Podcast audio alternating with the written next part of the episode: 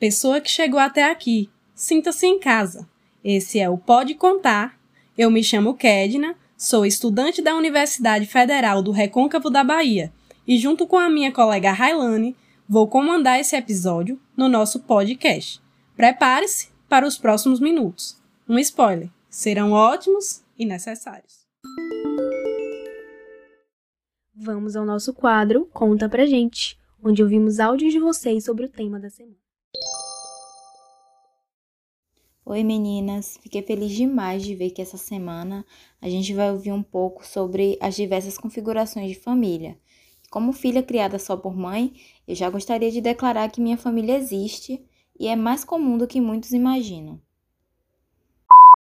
Oi, gente. Eu e minha namorada pensamos muito em ter filhos no futuro. E o assunto família me toca bastante.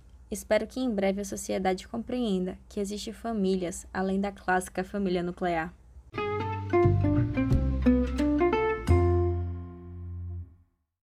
Nossa conversa hoje é muito necessária, como Kedna falou no início do episódio.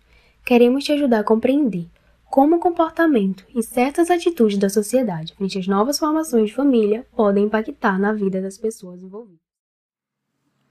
O próprio título do episódio já envolve uma provocação acerca da família das casinhas de boneca, com vida perfeita, poucos ou nenhum conflito. Nem preciso finalizar a descrição para a gente ver que existe uma certa utopia em torno desse padrão. Será que devemos nos ater a um padrão de família? Será que realmente existe um padrão familiar? Ao não existir um único tipo de família, um único modelo, as outras instituições, como por exemplo as religiosas, políticas e de ascendência cultural, criam diferentes representações e significados do seu valor, da sua importância e dos seus deveres partindo dessa relação. Então, agora que já estamos conversando sobre não existir um único padrão de família, fiquei aqui pensando comigo. Então, o que seria a família tradicional que a gente percebe a extrema-direita tão interessada em defender? Acho que essa resposta pede uma revisão de história, hein? Será que temos vinheta para isso?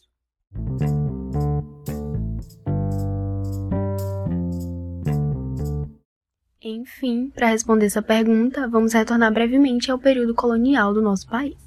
Nele, o protótipo da família nuclear era latifundiária. Por esse motivo, no momento de organizar, não haviam dúvidas de que cabia ao pai o papel principal e determinante em todas as decisões da família. Enquanto isso, as mulheres, sejam esposas ou filhas, eram figuras quase invisíveis, proibidas até mesmo de estudarem, envelheciam cedo por se casarem novas e na maioria das vezes eram obrigadas a casar com homens mais velhos que possuíam bens significativos, obviamente escolhido pelos pais. Assim, podemos dizer que o surgimento da família brasileira tem relação direta com o período colonial escravocrata e por isso ainda influencia fortemente as nossas relações de hoje.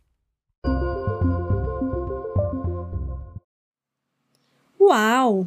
Que aula!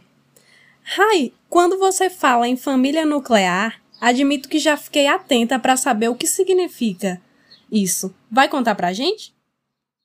O modelo de família nuclear nada mais é que a família tradicional, patriarcal, ou seja, aquela clássica formação, pais heterossexuais e filhos, às vezes algum animal de estimação na composição, para não dizer que é totalmente tradicional. Enfim, ao longo dos anos, esse modelo se tornou sinônimo de honra e referência a ser seguido não só pelas elites, mas também pelas classes médias. Isso acabou exercendo influência absurda na formação social e cultural da nossa população. O poderio do homem resultou na cultura do machismo, a subserviência da mulher, a educação diferenciada de meninos e meninas, entre milhões de outras problemáticas.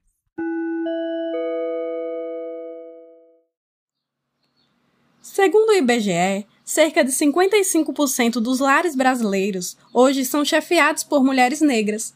31% delas são mães solo. Logo, essa é a principal composição familiar no Brasil. E não a formação de pai, mãe e filhos. Mas tendo em mente as mudanças que aconteceram ao longo dos anos, ampliando o conceito de família, percebemos que a importância para a sociedade continua presente. Tudo se inicia e acaba na família. Não é isso, Kedna? Exatamente. A família foi e continua sendo o núcleo básico e essencial de qualquer sociedade. Só não podemos mais limitar a ideia de família somente quando ela segue a construção hierarquizada, patrimonializada e como núcleo de reprodução. Pensando em conceito, vamos ao que muda então, né? Bom, a família ela deixa de ser somente um núcleo econômico e de reprodução e se torna um espaço de afeto e do amor. Surgiram novas representações para ela. Diante das mudanças sociais decorrentes dos movimentos e da luta popular, podemos perceber as várias constituições familiares. Por isso, defender a existência de outros arranjos familiares não é querer destruir a família, e sim ampliar a visão. Além disso, quando olhamos para a formação familiar de forma crítica, conseguimos notar que as variações não são tão novas assim. Por exemplo, nas populações periféricas é muito comum a ausência da figura paterna, e geralmente as mães, mulheres negras em sua maioria, acabam tendo que se encarregar de todas as responsabilidades da família, assim como a avó que por vezes acaba criando os netos para que a mãe possa trabalhar.